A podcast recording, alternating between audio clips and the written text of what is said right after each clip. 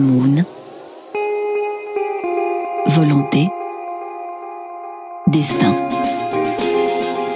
Chemin. Rêve. Que cherches-tu ici? L'instant Moon? Notre cerveau est composé de 100 milliards de cellules qui sont toutes reliées entre elles. Cela veut dire que dans notre tête, à n'importe quel instant donné, il y a des milliards de liaisons et notre cerveau accomplit des milliards de calculs par seconde. De même, l'homme est voué à un imparable mouvement qui le pousse à toujours grandir son niveau de connaissance, sa capacité à apprendre. Comprendre, c'est transformer ce qui est, nous dit le philosophe indien Krishnamurti. Le simple fait de mettre une nouvelle lumière sur ce que nous appelons réalité la rend caduque et la change. Ce que l'on apprend donc, c'est que tout dans la nature, comme dans notre cerveau, est en constant mouvement. Notre idéal, individuel ou collectif, qui définit une idée du bonheur pour nous-mêmes et pour tous, n'est pas figé lui non plus. Il n'est qu'un point de repère vers lequel nous marchons. Mais il avance en même temps que nous. Il exige que nous abandonnions les vieux schémas. Il nous trace une route le long de laquelle nous n'avons d'autre choix que de grandir, devenir plus intelligents, plus imaginatifs, plus intelligibles. Plus nous nous approchons de cet idéal, plus nous grandissons et plus il grandit lui aussi. Il avance en même temps que nous. Ainsi, souhaitez que jamais vous ne l'atteigniez, car ce serait votre point d'arrivée et la fin du voyage. Ne le quittez pas des yeux toutefois, car c'est ainsi que notre idéal a le plus de force, le plus de réalité, le plus de pouvoir, là, devant.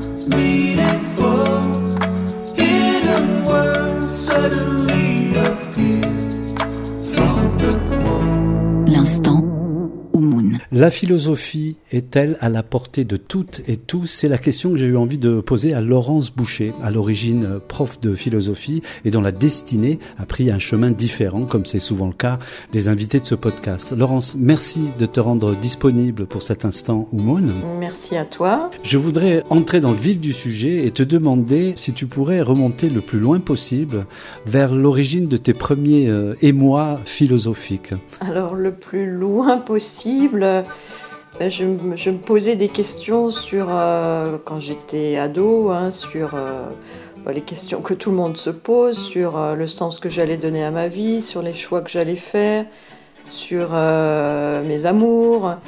Et j'ai compris que la philosophie pouvait peut-être m'aider à mieux me poser des questions, apporter des réponses.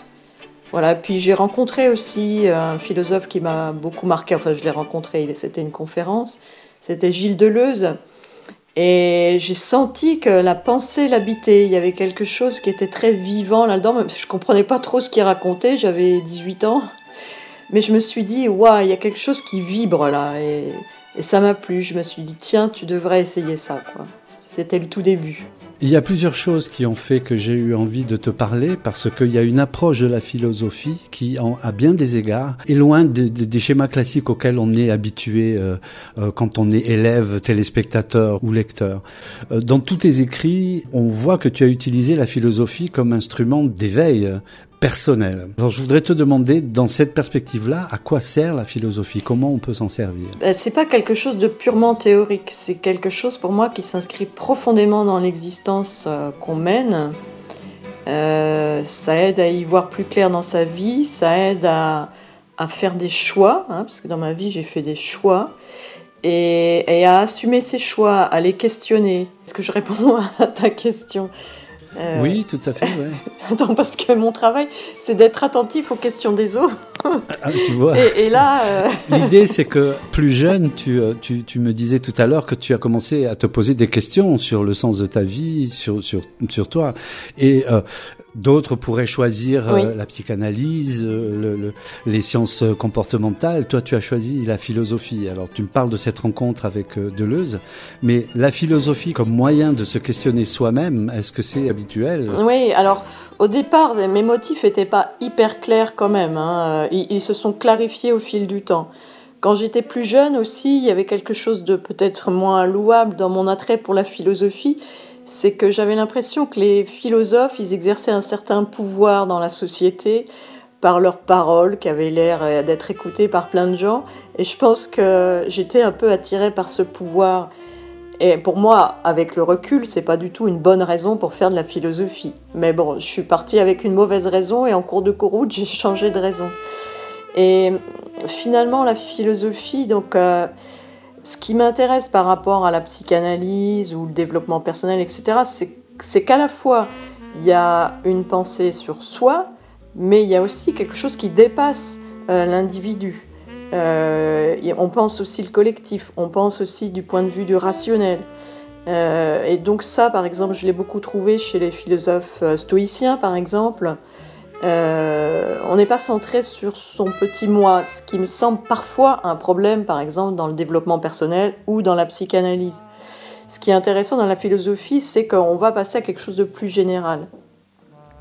Mais le problème dans la philosophie académique, c'est qu'on reste dans ce général euh, et on s'ancre plus dans la personne, dans l'existence de la personne.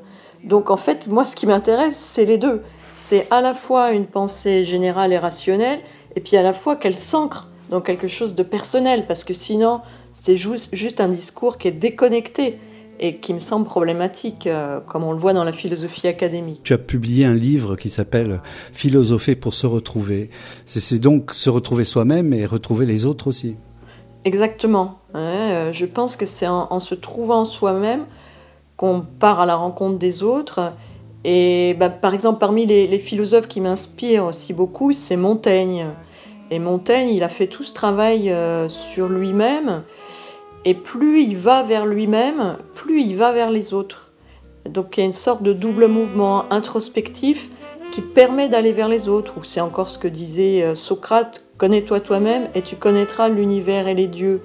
En me connaissant moi-même, je prends conscience aussi euh, que finalement, l'être humain que je suis, ben, il ressemble à l'être humain qui est, qui est là-bas en face de moi, qui est dans la rue. On a tous, est fait tous un peu de la même pâte humaine, même si euh, certains vont accentuer des traits plus que d'autres. Mais on a tous les mêmes traits au départ. Hein, si bien qu'on peut tous se comprendre. La, jalousie, bah, moi je peux comprendre la jalousie de l'autre, puisque moi je l'ai déjà éprouvé. Je peux comprendre aussi la générosité de quelqu'un parce que bah, moi aussi, elle existe en moi aussi. Donc on est, tous faits de la même pâte. Ensuite, évidemment, ça, on va accentuer ou, certains traits, puis chez certains, au contraire, ils seront beaucoup plus affaiblis. Mais voilà, c'est donc en travaillant sur soi-même, on comprend les autres et en comprenant les autres, on se comprend soi-même.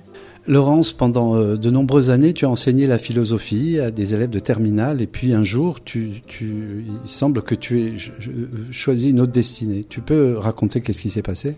Pendant 25 ans, j'ai bien aimé mon métier, je me donnais beaucoup de mal euh, pour faire euh, comprendre la philosophie à mes élèves, mais j'ai mis du temps à comprendre que finalement, la classe de terminale, c'était peut-être pas le meilleur endroit parce que les élèves sont très préoccupés pour avoir leur bac pour avoir la meilleure note possible au bac. Mais la philosophie, c'est pas du tout fait pour avoir une bonne note au bac. Hein. Socrate et Nietzsche, ils n'ont pas philosophé pour une bonne note au bac. Et j'ai pris conscience vraiment de ça, par exemple, en commençant à aller travailler en, maison d'arrêt. Parce que pour les détenus qui venaient aux ateliers, je me rendais compte qu'en fait, ça avait un enjeu existentiel. Ils sont pas obligés de venir aux ateliers, les détenus en prison, mais ceux qui viennent, c'est parce qu'ils se disent il est vraiment temps que je me questionne sur ma vie. En plus, j'ai du temps pour le faire. Donc, je, veux, euh, je veux avancer dans les, questions euh, existentielles qui me concernent. Et euh, j'ai vu qu'en fait, les élèves, il y avait un gros décalage entre cette demande très forte existentielle chez les détenus de prison, puis les élèves. Je me souviens d'une fois, j'avais apporté un texte qu'on avait fait en prison sur l'amitié. Les, détenus s'étaient emparés de ce texte, c'était super intéressant.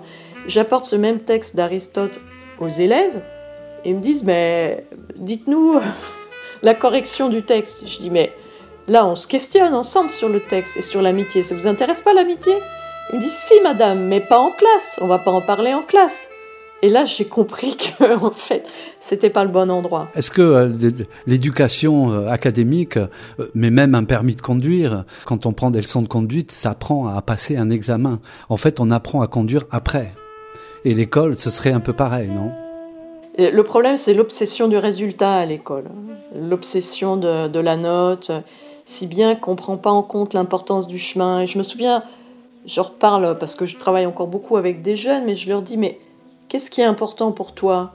Est-ce que c'est le résultat ou est-ce que c'est le chemin? Par exemple, si tu peux tricher pour avoir une bonne note, est-ce que tu vas le faire? Ou bien est-ce que tu préfères euh, te donner du mal et tu n'auras pas une bonne note? Tu choisis quoi en fait? La plupart du temps, en fait, ils, disent je choisis de travailler et j'aurai pas une bonne note. Donc je préfère travailler que tricher. C'est ça, c'est ce qu'on dit en théorie, hein, parce que des fois en pratique, c'est pas tout à fait pareil. Mais et même si on triche pas, parce qu'il y a des gens qui sont doués sans tricher, ils ont une bonne note mais ils n'ont pas fait grand-chose. Et ce qui est intéressant, c'est peut-être même de s'exercer. C'est ça qui est intéressant, même si tu n'as pas une bonne note, en fait. Et, c'est ça qui, que dans l'enseignement, je trouve, on n'apprend pas suffisamment. Ce qui est intéressant, c'est de porter son attention, c'est de s'exercer, c'est de faire une erreur, de recommencer. Et ça, c'est un véritable plaisir. On pourrait comparer avec le sport. Quand on fait du sport, ce qui est intéressant, c'est, de courir, c'est pas d'avoir la médaille. C'est d'exercer son corps, c'est de sentir son corps en action c'est pas, c'est pas tellement le résultat. Si en plus il y a un résultat, c'est super, mais c'est pas ça le but. Et ben là, c'est pareil. Et malheureusement, à l'école, on ne l'apprend pas, ça. L'instant There was a boy, a very strange and boy. They say he wandered very far,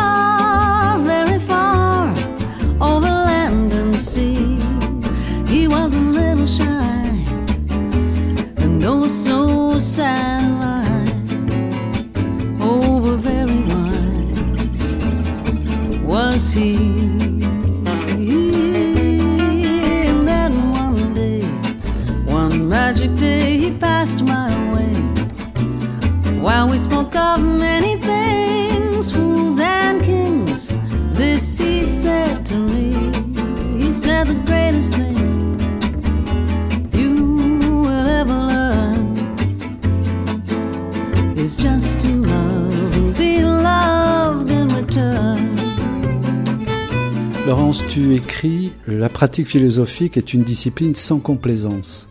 Qu'est-ce que je dois comprendre? Bah, Là, je m'inspire un peu des modèles antiques. Euh, on appelle ça la, parésia dans l'Antiquité, c'est le parler vrai. Hein. Donc on, va se dire les choses.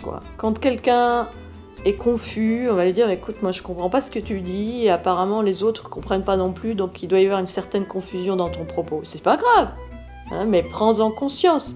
Parce que si tu n'en prends pas conscience, comment veux-tu le travailler? Ou bien une personne qui, qui s'énerve, qui s'entête, qui, bah, on va lui dire aussi. Donc un franc-parler. Je trouve que notre époque, elle parle tout le temps de bienveillance. Et en fait, elle n'est pas dans le franc-parler et que je pense que c'est vraiment, c'est le franc-parler en réalité qui est bienveillant. Parce que la bienveillance dont on parle tout le temps, c'est toujours être gentil avec les autres, mais dès que vous commencez à dire bah ouais, mais moi je trouve qu'il y a un problème dans la bienveillance. Si vous dites ça à quelqu'un qui est soi-disant dans la bienveillance, si vous lui dites moi je pense qu'il y a un problème dans la bienveillance, vous allez voir, elle se fâche.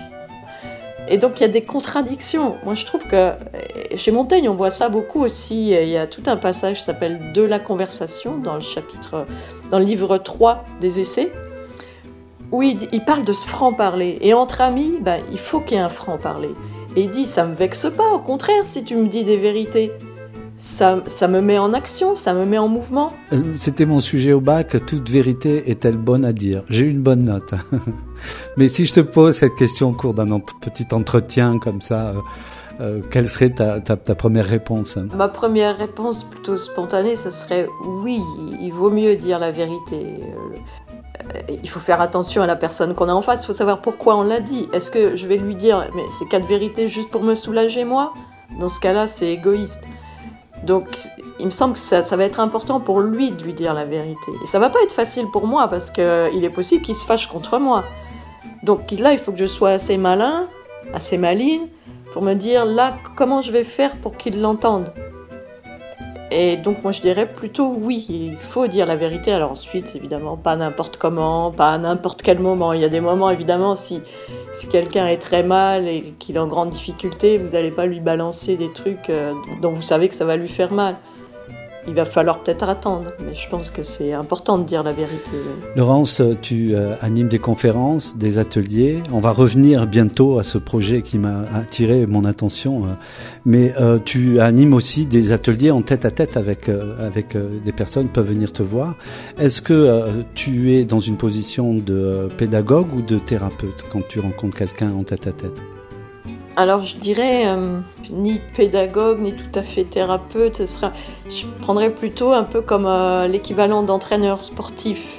Parce que thérapeute, euh, moi je ne soigne pas des pathologies, mais plutôt je vais entraîner des gens à exercer leur pensée, à avoir une certaine bonne santé de, leur, de leur pensée. Une, rupture mal vécue, c'est pas une pathologie?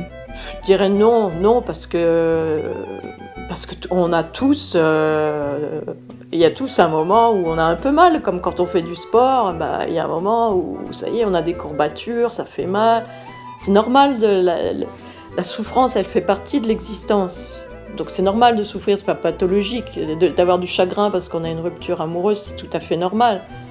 Ensuite, ben, la philosophie, nous dit ah, ben, qu'est-ce que tu vas faire de ton chagrin? Est-ce que tu peux le questionner? Est-ce que tu peux est-ce que tu comprends pourquoi c'est quoi la cause de ton chagrin? Hein? Et là, les philosophes, ils nous aident. Les stoïciens, par exemple, ils vont dire, mais en fait, la cause de ton chagrin, c'est pas ton amour qui t'a quitté, c'est plutôt tes représentations. Hein? Parce que les stoïciens, ils disent, ce n'est pas la réalité qui me blesse, c'est le jugement que je porte sur la réalité. Donc tu as du chagrin parce que tu penses que l'autre, il devrait rester. Mais la réalité, c'est que l'autre, il reste pas. Donc euh, accepte ce que disent les stoïciens, accepte la réalité telle qu'elle est. Alors c'est peut-être pas très facile, mais si tu fais ça, là tu vas vraiment avoir de la force. Et comme on entraîne ses muscles, et eh ben là tu vas entraîner ton être en fait. Et tu vas être fort si tu es capable d'accepter et pas de subir, parce que c'est pas pareil subir et accepter. Accepter c'est actif, ça suppose que tu mets ta réflexion en marche, Subir, c'est passif. Ça suppose que tu sors pas d'une idée, il aurait pas dû me quitter, tu sors pas de cette idée. Bah, ok, tu peux ne pas en sortir si tu veux, mais tu vas être malheureux. Est-ce que tu as envie d'être malheureux? L'instant Moon.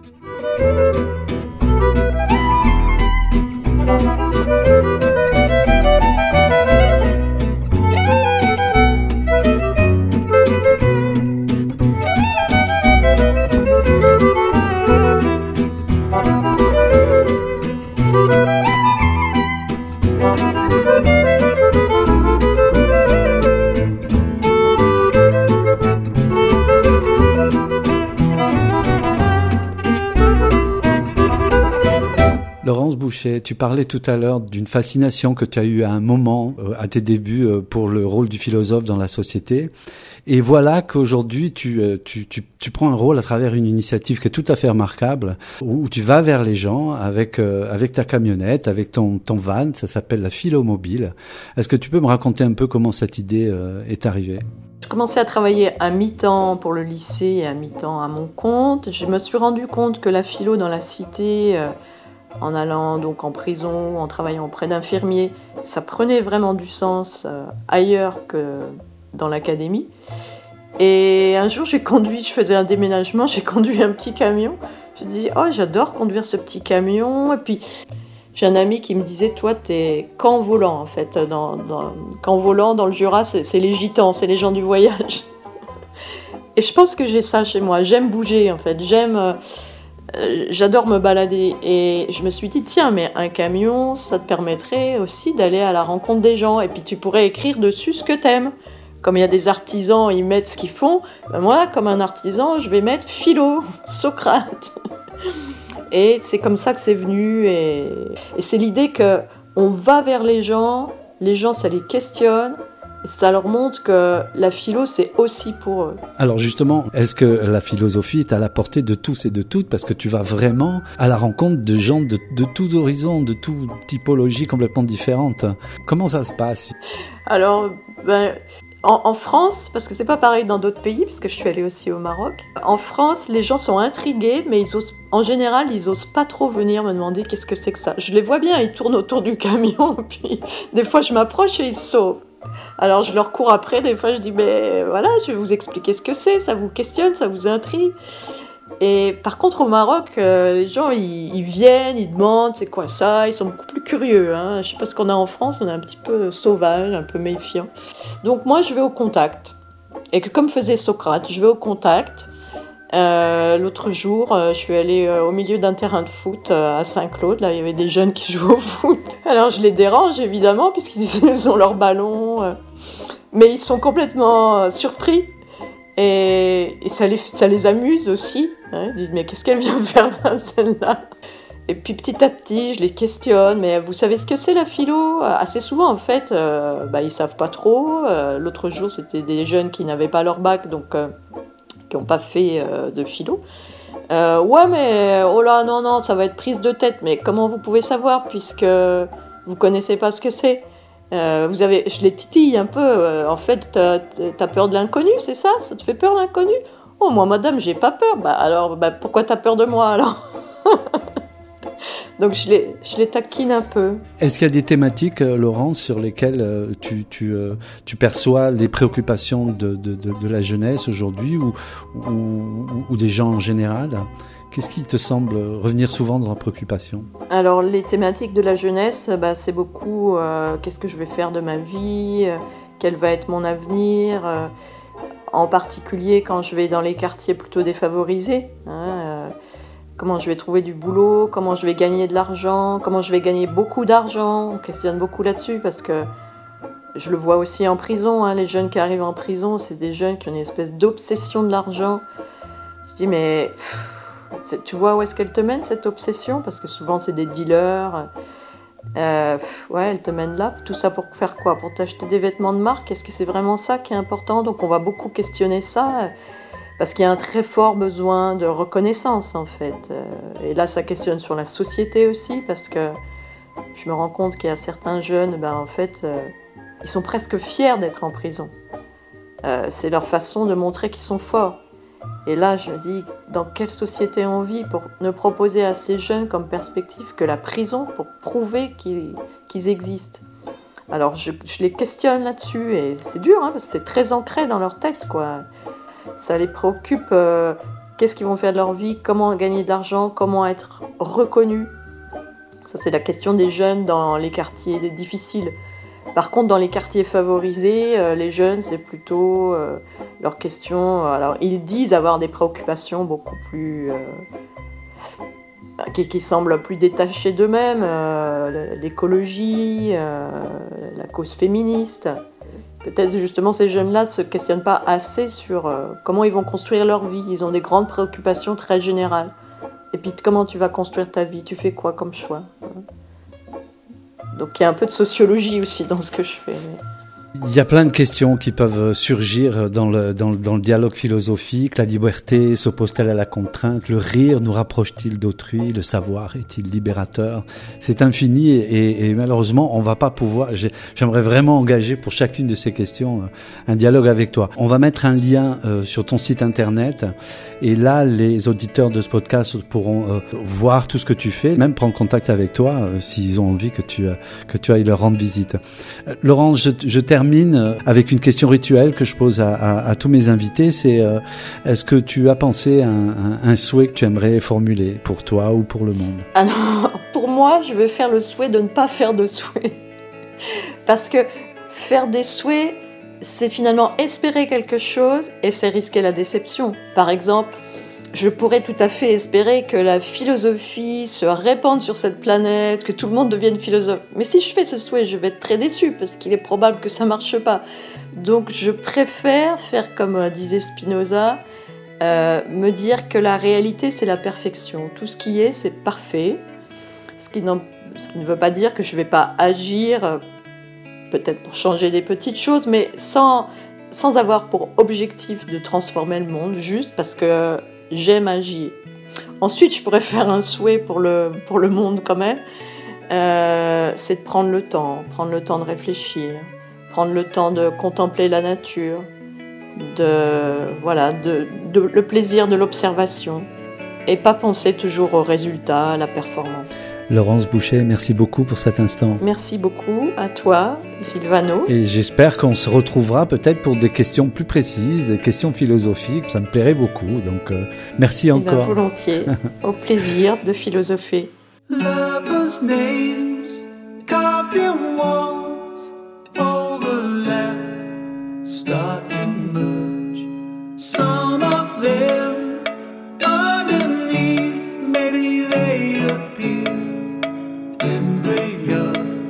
deseo.